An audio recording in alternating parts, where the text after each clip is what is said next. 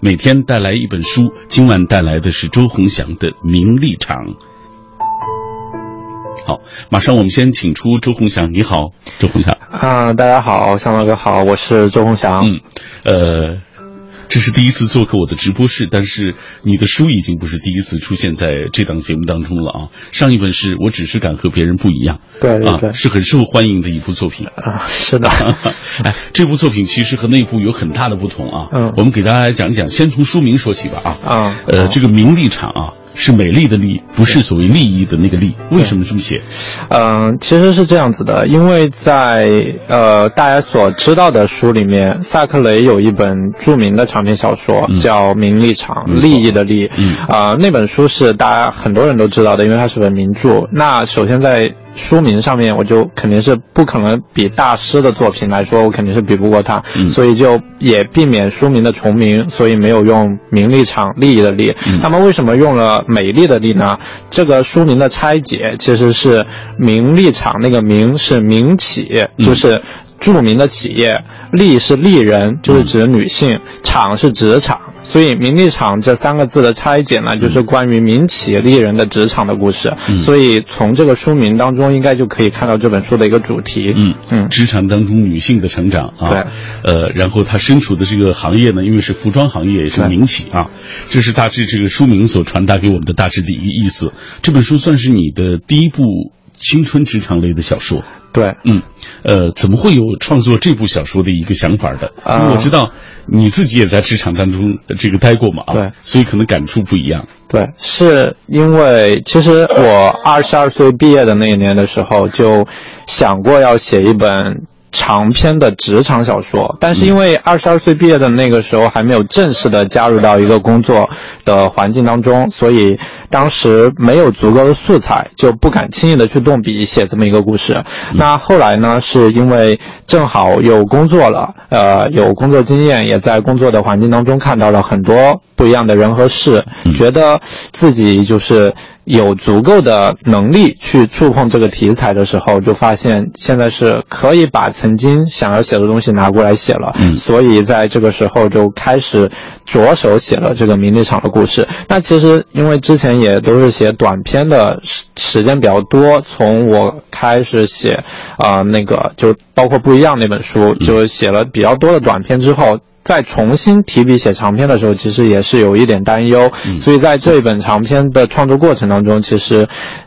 大家拿到手中的这本书已经是第三稿，就是写的第三稿，呃，修改过的一稿，就相当于是第四稿了。那前面的两稿，就是我每次到五万字左右都推翻过，就是重写的，所以到现在手上的相当于是第四稿的完整版，所以整个过程也没有想象中那么顺利，但好歹这本书最后就是能够顺利出版了。大概这个过程持续了有多长时间？因为你推翻了几稿，你想一想。对，其实从去年那个。不一样出版之后，呃，去年不一样是七月份出版的，然后有这个长篇的构想，大概是，呃，在十一月份左右就开始要着手写这个故事了。但是因为是服装行业，我自己曾经也在服装行业待过，然后呃，回忆和搜集素材其实用了比较多的时间。正式提笔其实是从一月底开始，一月底到二月。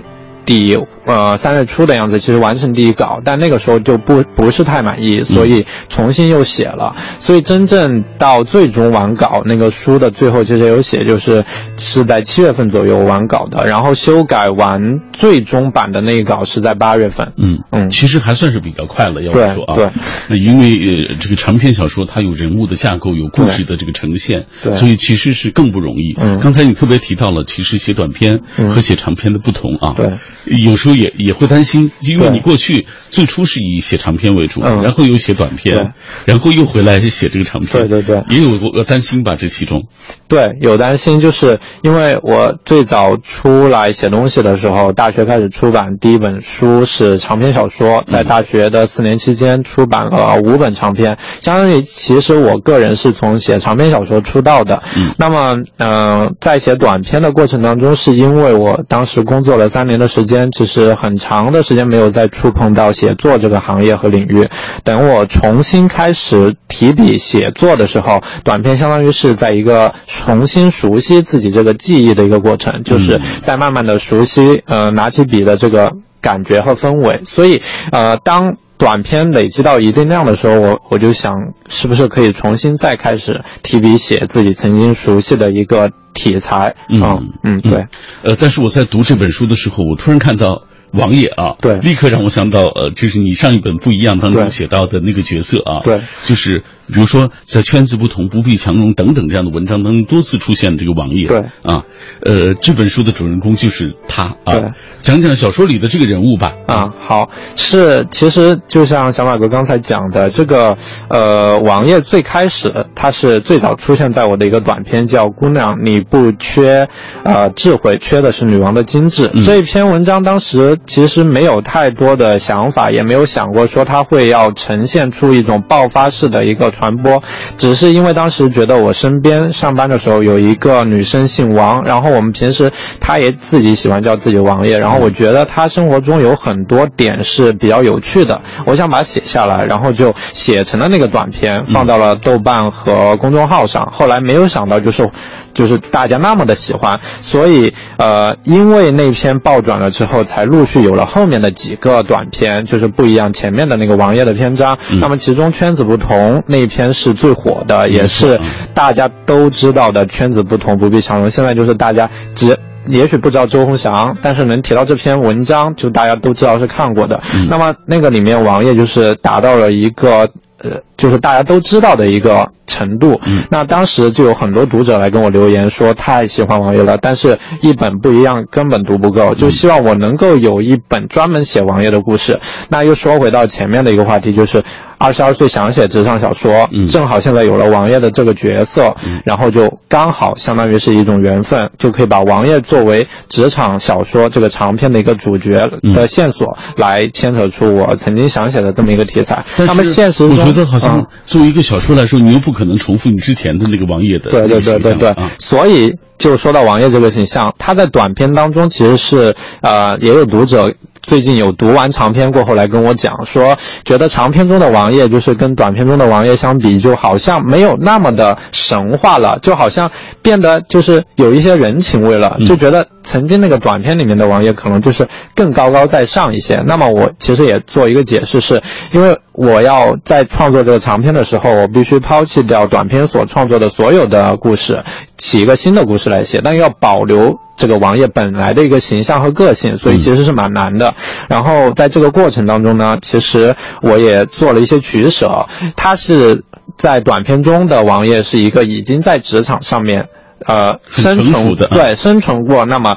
呃，两三年的一个人，那么现在的这个长篇相当于是初初入职场，就刚刚进入职场的网页，遭遇各种各样的不适，对，肯定会跟那个短片中有很大的一个成长的一个过程，所以这也是它的一个时间线本来就比那个要更前面一些，所以也相当于是重新还原了一个从职场慢慢走到那个过程的一个经历，嗯，对。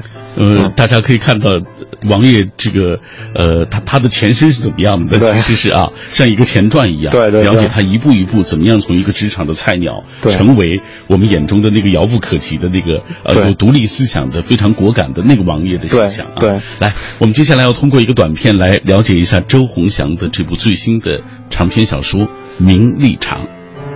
国际知名服装公司 Bank 有三大巨头：林丹、高娜、俞飞鸿。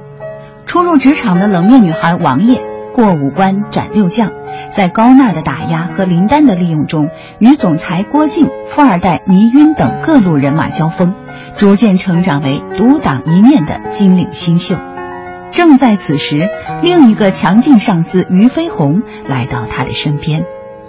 名利场讲述了特立独行的九零后女孩王爷在初入职场时的生活，既不鸡汤也不催泪。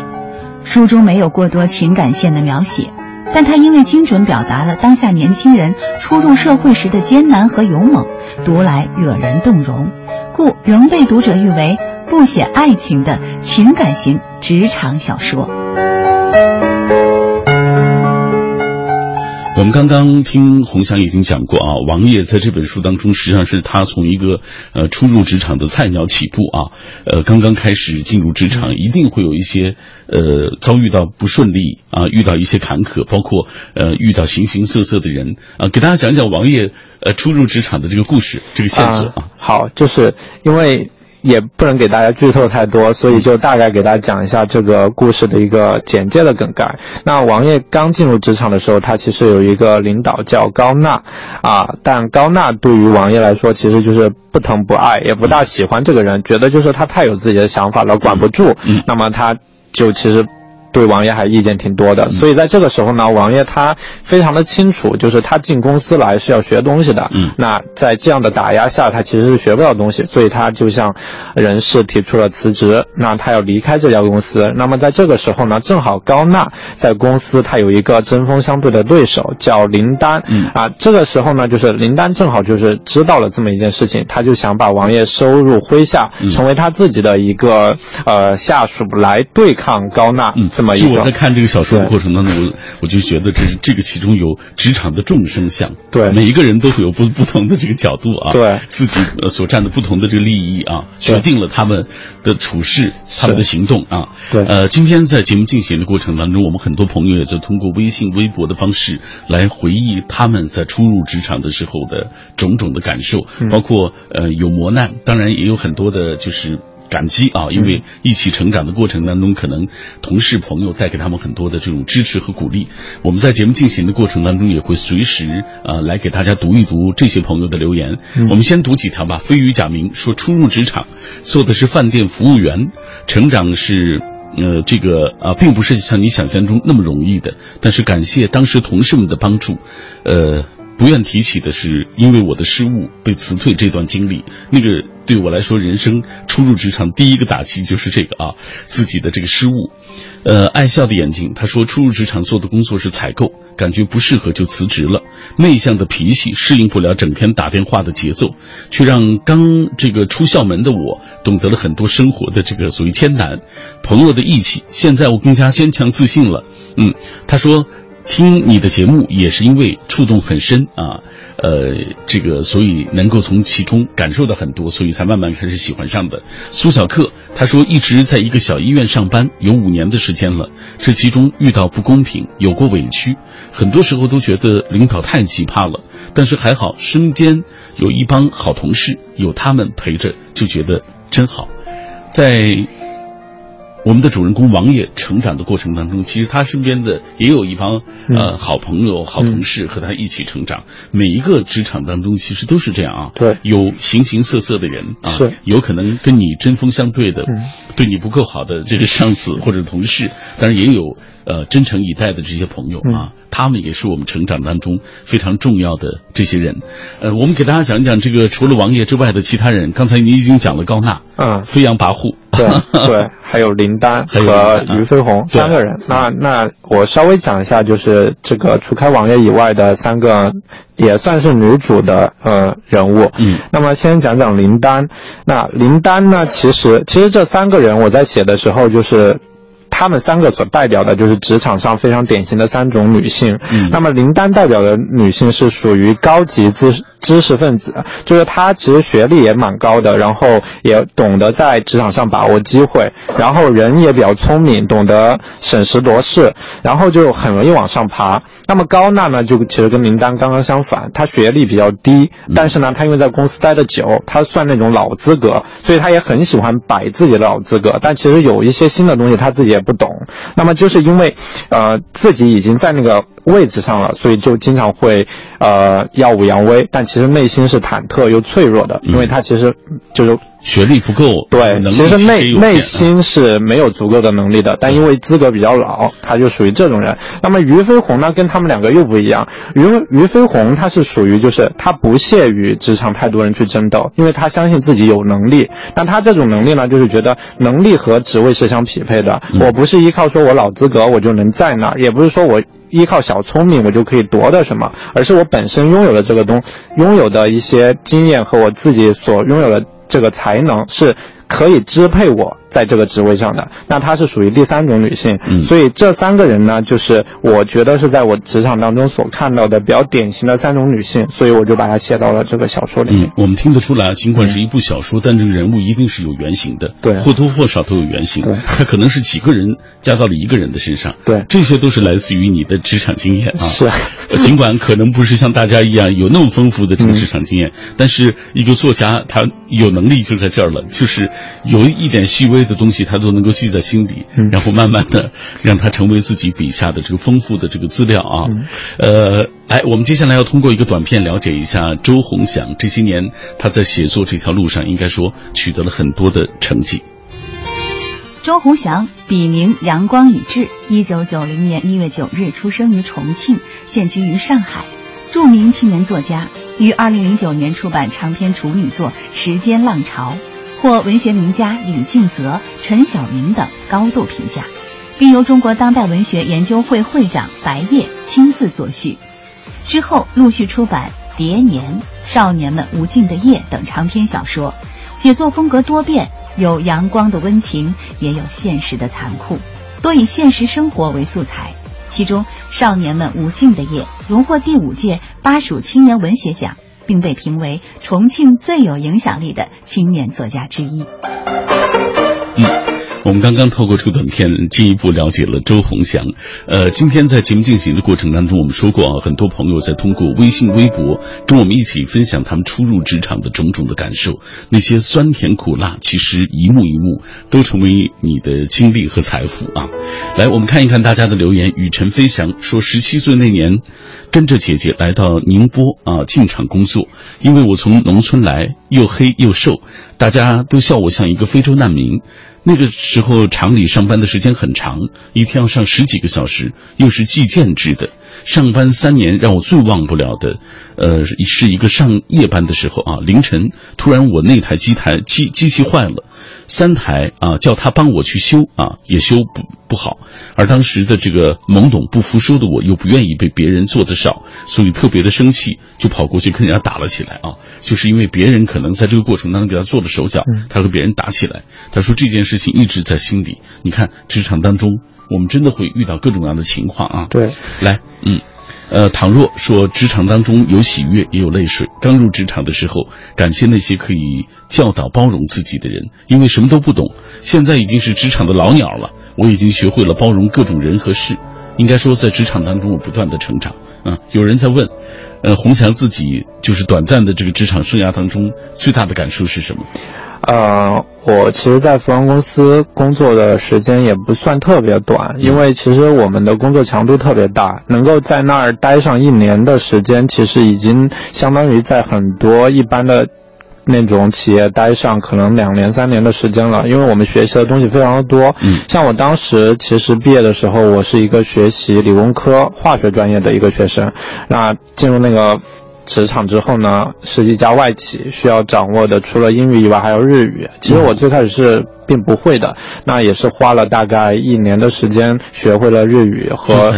是在业余时间学习，对对对，在业余时间和就是因为公司的一个大环境，就是日本人和各国人比较多，所以常用到英语和日语，所以就在那样的环境下，就是很快的掌握了一门新的语言。所以其实总的来说，很大的。对，在职场的收获其实很大，而且也有很多人帮助我。我觉得包括当时的领导一直对我都很好，还有教导我的就带带着我入门的师傅，其实都是我。觉得应该感谢的人，就他们教会了我很多东西。从一个根本不懂在社会怎么生活的人，到一个慢慢成为可以去带领新的人来做事情的一个过程，我觉得他们教会了我很多。你看，我觉得心态很重要。对，就像你这样子始终感恩的啊，始终知道记住他们好的这种人，你看你记住就是快乐的 那个那个经历啊，呃，收获的那个经历。当然，也有一些朋友可能在这个过程当中，他们遇到了不那么好的人，可能。这个时候带给他们的感受就是不太好的经历，以至于那段经历都不愿意再提起。但是无论怎么样，只要努力走下去，明天一定会更好一点。这里各位听到的是品味书香节目，每天晚上我都带来一本书，今晚带来周鸿祥的最新的小说，叫做《名利场》。《下半时段回来继续为大家做介绍。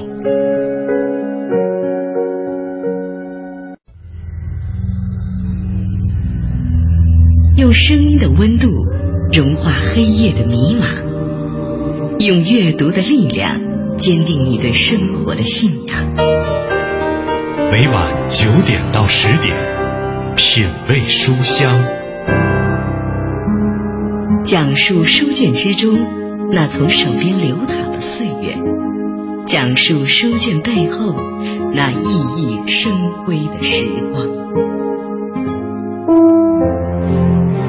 每一个人在发出属于自己的光芒之前，大都会经历无数的煎熬、漫长的黑色、无尽的孤独，甚至不断的听到嘲讽和否定。但我相信那些踮脚努力的少年，最后都能够得到自己想要的东西。各位，感谢您继续停留在我的声音世界当中。小马每天晚上分享一本书，今晚带来青年作家周鸿祥的首部。青春职场类小说《名利场》，啊，小说讲述的这个主人公就是九零后的一个女孩，叫王烨，讲述她在初入职场时候的生活。呃，不鸡汤，但是也不催泪，也没有太多所谓的一些职场的小说当中描写的这个情感的线索错综复杂的呃几角恋等等啊。但是因为他很精准的表达出了当下年轻人他们初入社会时的那种遇到的艰难和他们所身处的啊所自身表现出的那种勇勇猛吧，我觉得读来是特别的让人有共鸣。听节目的过程当中，很多朋友也在通过微信、微博来跟我们一起分享他们在初。入职场时候的种种感受，这样，红香，接下来我们继续看一看大家的留言，因为很多朋友都在分享属于自己的故事，而这些故事，说实话啊，呃，我觉得也足以能够进入你书里，成为你的素材。甘肃糖糖他说，毕业之后进入一家企业，老是被骂。职场新人老被人家指挥干活啊，这个有些是自己做错的，那都没关系。但是有一些明明就是欺负新人，真的有了上班恐惧症，好委屈。呃，那么多条条框框，那么多细枝末节的东西，短时间哪里都能会啊？好多一桩桩、一件件被冤枉的、被利用的，啊，这个让自己觉得心里特别灰啊。而且看到一些老人啊，一点都不和善的眼光，左右逢源、拍马屁啊，就觉得心里特别。觉得特别憋屈，嗯，怎么办？难熬的日子，好想哭啊！他说，这就是真实的你的这个生活的状况啊。对别人，呃，这个比对自己啊好是一个特傻的事情。他说，呃，在利益面前，呃，谈感情。成了一件奢侈的事情，要么坚守节操，要么就牺牲钞票。可我还是学不会，这是他面对的那个职场的情况。当然，因为我们每个人身处的这个环境是不同的，我们不可能一味的指责别人说你怎么老说这个阴暗面呀，是不是？因为每个人情况不一样。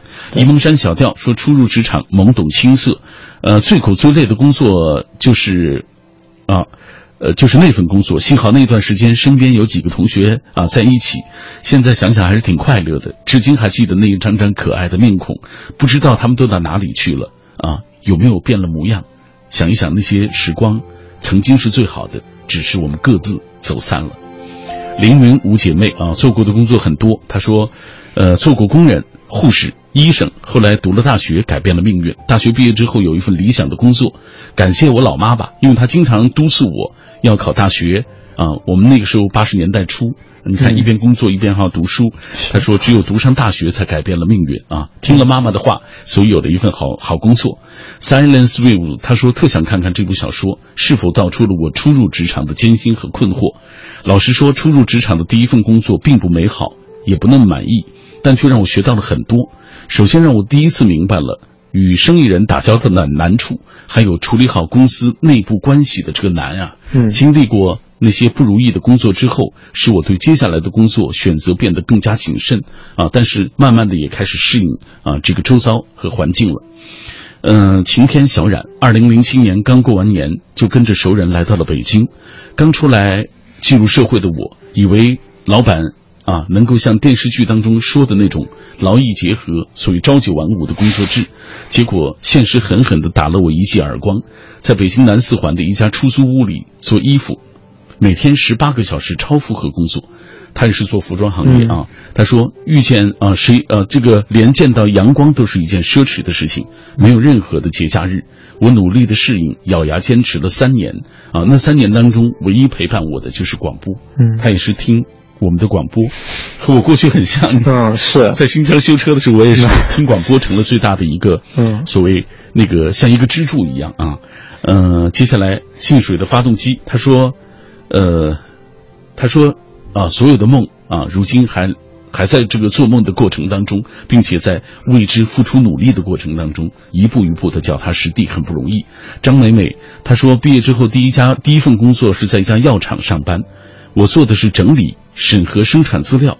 习惯了学校的周六周末啊，去的那个单位是单休，第一次深刻的感觉到洗澡、洗头、洗衣服、买东西，感觉好像任何事情都必须要在晚上做，没有了自由。一直在认真对待，始终是尽量的完成好工作，但那是一份不会取得完美的工作。两年半之后我就辞职了啊！但是不管怎么说，我还是挺感谢那段时光的。晴天阳光明媚，他刚出来工作进的是一家五金厂。做的工位是五金包装，啊，因为是计件工，所以老是受到老员工的排挤冷眼，觉得新进员工抢了他们的饭碗，每每有工价高又好做的产品都霸占，不给我们这些啊新工人做。嗯，现在想起没什么，毕竟是跟自己的利益相挂钩的。换一换角度，其实你也能够理解这样的过程。对，你看，嗯，可能第一份工作不不是那么的满意。对啊，你的这个记忆也不是那么的美好，但是我相信，只要你认真的面对，都一定会有一些东西获得。对，像刚才其实那个一个听众说的，他遇到刚进职场的时候被老人打压，然后自己其实一直没有办法出头，这种情况其实是很普遍的情况。包括我当时入职场的时候也遇到类似的情况，就是会有一些人他进公司时间比较长，那他会以他自己的老资格来说教，来告诉你你哪些做的对，哪些做的不对，甚至你很多时候会觉得你可能是在帮他做事情。那这个时候呢，其实任何人。就像他刚刚说的，憋屈肯定是会有的。那我觉得可以给这个听众朋友就是一点建议的是，嗯，其实任何一个新人，他只要。经过时间都会变成老人，就是说你不会永远都是新人的，你不会永远都是被欺负的那个。那你为什么被欺负呢？是因为你还对这个业务不太熟悉，没有那么多能力。对，没有那么多能力去支撑自己，所以你更多的是要巩固自己学习，然后变成从新人过渡到一个不是新人的过程。那你可能也渐渐的就不会成为那个憋屈的那个人。嗯，当然也有很多人在问，说王爷在这个过程当中经历了哪些憋屈啊？这个你打开。小说你就自己能够看得到了。嗯，来，我们说一说这本小说当中的感情线索啊。在我们的印象当中，比如说《杜拉拉升级升职记》啊等等，这个所谓职场类的小说，感情线是非常重要的一条线索，甚至是多角的这种啊。但是我发现这本书当中没有特别的所谓大篇幅的这种感情线索。为你是怎么想的？其实是这样子的，因为职场小说其实大家能够一下子想到的。都是杜拉拉，这个很明显的，因为杜拉拉太火了。嗯，那么其实，在写这本书的时候呢，我自己心里面就有一个预设，就是我不能再跟杜拉拉一样，也不是说故意要跟他不一样，就是我会发现，大部分的职场小说会以升职。和就是职场一步一步过关斩将的方式去写这个小说，就是我们所知道的大部分职场小说都是围绕升职啊和晋升和一些就是利益相关的东西去写这个东西。那其实，在我写的过程当中呢，我发现除了这个以外，其实职场还有很多可以挖掘的东西，就是职场中人和人之间的关系，还有职场中每个人的心理和每个人在这个职场大环境下他们的一个成长过程。那所以，我开始首先。想到的是，它是一部职场小说，就不是一部言情小说，所以我就给它的定位就是，它是一本职场众生相，就是职场现行记，而不是一本职场升职记。就是它不是来告诉大家怎么去升职的，而是你在这本。名利场里面可以读到非常多的共鸣，曾经当中任何一个角色可能都是你能够带入进去，你会发现你身边职场中就有这个人，他可能是林丹，可能是高娜，可能是王爷，都有可能。所以我给这本小说的定位，首先它就不是言情，它是一部职场小说，所以我在感情上面就没有太多的笔墨去写它，但是并不代表说这个故事它就没有感情这一部线，那是人物在整个过程当中呢，我其实。在写作的时候，我是很尊重自己笔下的人物的。我觉得每个人物他有自己的使命和他的任务要去做，而到这一步的时候，可能他还没有轮到他想要去谈恋爱，还没有到他想要去丰富自己感情生活的这一步，所以。就没有写到这一步，并不是代表他就没有，只是在这个过程当中，我比较尊重这个人物他的一个个性的发展和整个人物的使命感，所以这是在写作时候的一些考虑。而且这本书当中，这个不仅仅是呃所谓王爷啊、高娜呀，呃包括林丹呀、俞飞鸿啊等等这几个女性角色，对，其实还有男性啊，对，呃比如说呃像这个有一个没有主见的田晓明，对，啊包括富二代啊，包括这个所谓呃这个总裁等等的各种各样的角色，其实他们和这些主人公之间都有各自的这种情感的就这种纠葛啊，是，呃这。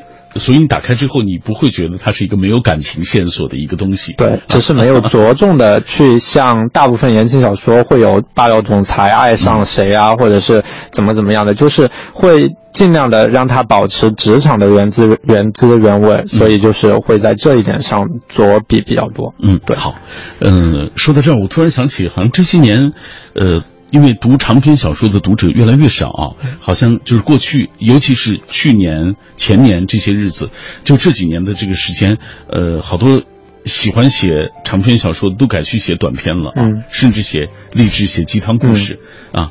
嗯，但是我发现今年以来，陆陆续续上我节目的很多这样的一些作家又开始回归写长篇小说了，比如说丁丁章，嗯，比如说五哥啊，再比如今天的周鸿祥啊，哎，我就想问，这个趋势你发现了没有？我我发现了，嗯。嗯，对。就是，其实我觉得是有几个方面。第一个方面是因为可能去年前年的整个图书市场，它是因为张嘉佳的那个全世界，就是确实是影响力非常的大。然后环境是有关系。对对，因为那个张嘉佳的那个全世界确实是卖的特别的好，然后包括他电影也是票房大卖。那么就是在整个过程当中，可能给一个市场的导向上来说，他会认为短片的一个市场性。比较好，另外一个就是大家从，呃。手机阅读慢慢越来越普及，就是很多的愿意通过碎片化，大家都知道每天晚上公众号推送的那些文章或者什么的，就是慢慢的可能养成了一些读者的碎片化阅读的习惯，就会让整个书商的一个眼光放到了一个短篇市场上。那整体来说呢，前年特别是前年的一个短片的销量也确实就是达到了一个非常好的一个情况。那么从去年的年底开始，就是像刚刚说到的包括丁丁章和嗯他的那个永无止境的约会开始，就是也开始慢慢的回到了长篇的创作上来说，我觉得是因为一方面每一个作者他有自己想要表达的内容，他可能是在某一个时间点他想要表达的是短篇的内容，但到某一个时间点他就是要开始着手写他想写的长篇了。那丁丁章其实很早的时候他就我们也有私下的交流，他很早的时候也有想写长篇的那个时候。但那个时候，他可能认为自己还没有办法去驾驭那么好的一个故事，所以呃，可能每一个人、每一个作者和自己的作品，他有一个缘分在里面。就是我可能缘分到了，该创作长篇的时候，那么我要下笔开始。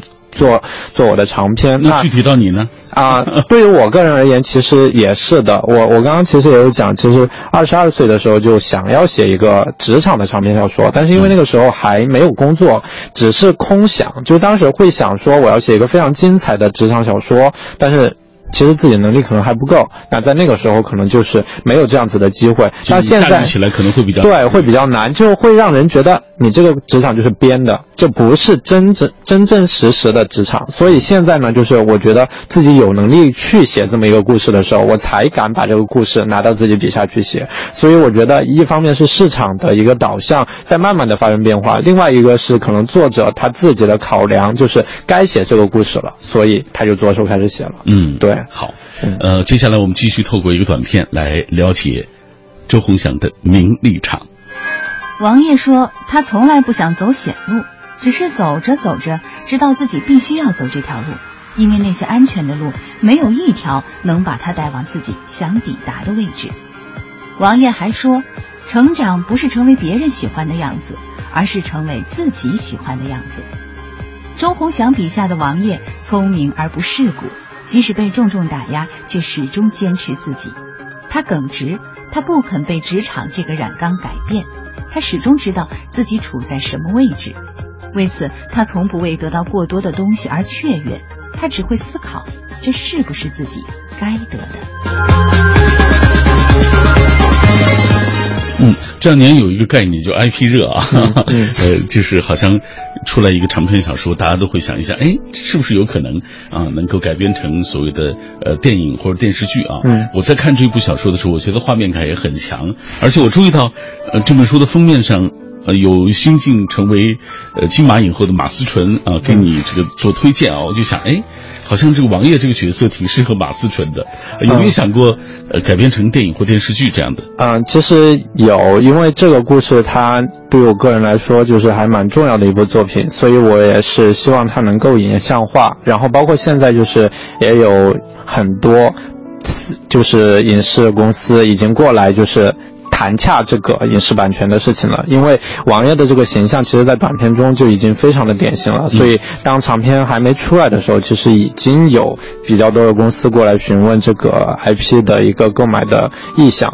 那么，因为当时书还没出，所以没有具体的呃明确的谈到某一家，但现在可能接下来会慢慢的去明确一些事情。然后呢，关于说像马思纯能不能够出演这个角色，如果他能够。出演的话，那我觉得我还蛮荣幸的，因为毕竟是金马影后嘛。然后，而且她在《七月与安生》的那个整个电影当中，我觉得她的表现真的是非常的好，非常的好。因为，因为可能就是很多人会比较喜欢周冬雨的那个安生的角色，但因为。七月对于我，我我看电影的时候，我觉得他是一个非常隐忍，就是很多内心戏的一个角色。其实一个人内心戏过多的角色，难度非常的大。所以我觉得马思纯真的演得非常的好。然后，而且她也是一个非常喜欢看书的一个女生。然后，所以我觉得如果她能够出演，我觉得也是荣幸。但是因为具体到到时候是是什么一个情况，现在我们也说不清。所以，所以只是就是还蛮期待的。嗯嗯。来，我们继续看大家的留言。呃，这段来自于浅浅的幸福，他说刚开始参加工作。做过工人啊，包括在药店里学过，当过学徒，在药店真的学了好多。呃，感谢其中的一位老医生，让我懂得了很多医学方面的知识。呃，后来他被医院聘请去上班了，慢慢的我们之间就失去联络。但是说实话，呃，他给我的那些鼓励，包括那些给我讲的那些知识，我一直都忘不了。他成了我自己生活当中的或者生命当中的一笔财富了。你看，其实你学过的任何东西，对，都不是白白的学过，对，或者你做过的任何事情。他都不是那个汗水，都不是白付出的。对，就像那个李宗盛那个广告说的，每一人生的每一步路都算数嘛，就是你不管怎么走，每一步路都算数。说得好。对，呃，我们今天为大家介绍的这个《名利场》，据说只是这个系列当中的第一部。对对对，因为这一个是一个非常重要的作品，所以可能就是我的一个写作计划是要写成一个三部曲，目前是第一部，那么第二部已经在创作了，然后就是。但是什么时候能面试，我暂时也不知道，因为我不清楚自己什么时候能写完。嗯，因为我还是希望能够把最满意的答卷就是交付给所有的读者。你算是写得快的吗？你觉得？呃，其实我算是写得快的，就是在很多朋友眼中，我算是已经写得非常的快的。他们给我一个就外号叫我打字机，嗯，就是确实是认为我写的比较快。但因为我最近也有读村上春树的一本新书，就刚刚引进大陆版的，就是那个身为职业小说家。就还马上要上市的，那在里面呢，其实我也学到很多东西。我觉得，就是一个作家的，就是自自己对自己的一个要求和平时生活当中对作品的一个，嗯，一个把控，我觉得都是非常值得学习的。所以我觉得有时候不能光图快，还是要。更看重质量，所以在他的那个写作的经验当中，我觉得有一点非常的欣赏。他说他一本小说写完之后，他会自己先改几遍，就是放一段时间拿出来看一遍，放一段时间拿出来看一遍，差不多要过半年的时间才能够自己拿得出手，然后会给他的妻子看。妻子看过之后呢，他会参考妻子的意见，然后自己再改一遍。也就是说，他整整一部小说可能从写到最终出。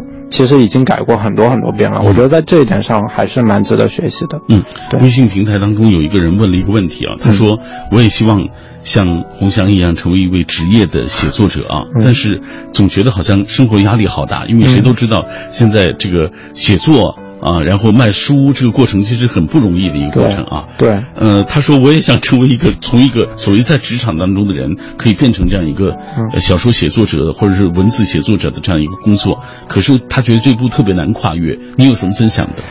其实我觉得，嗯，你要我分享呢，我我其实。在很多地方我也说过，我觉得自己能够走到这一步。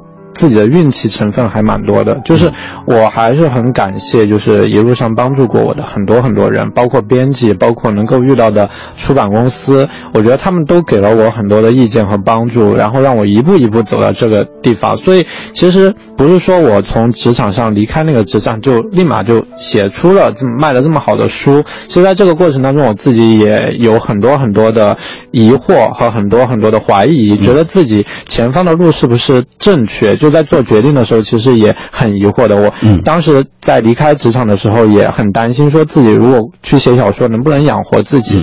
但我相信你们家里人肯定也不会同意。对，最开始家人什么的都非常的反对。然后在这个过程当中，最关键的是我自己觉得，这是我年少时候的一个梦想吧，就是。我觉得我还年轻，就是我现在也就二十六七岁，马上二十七岁。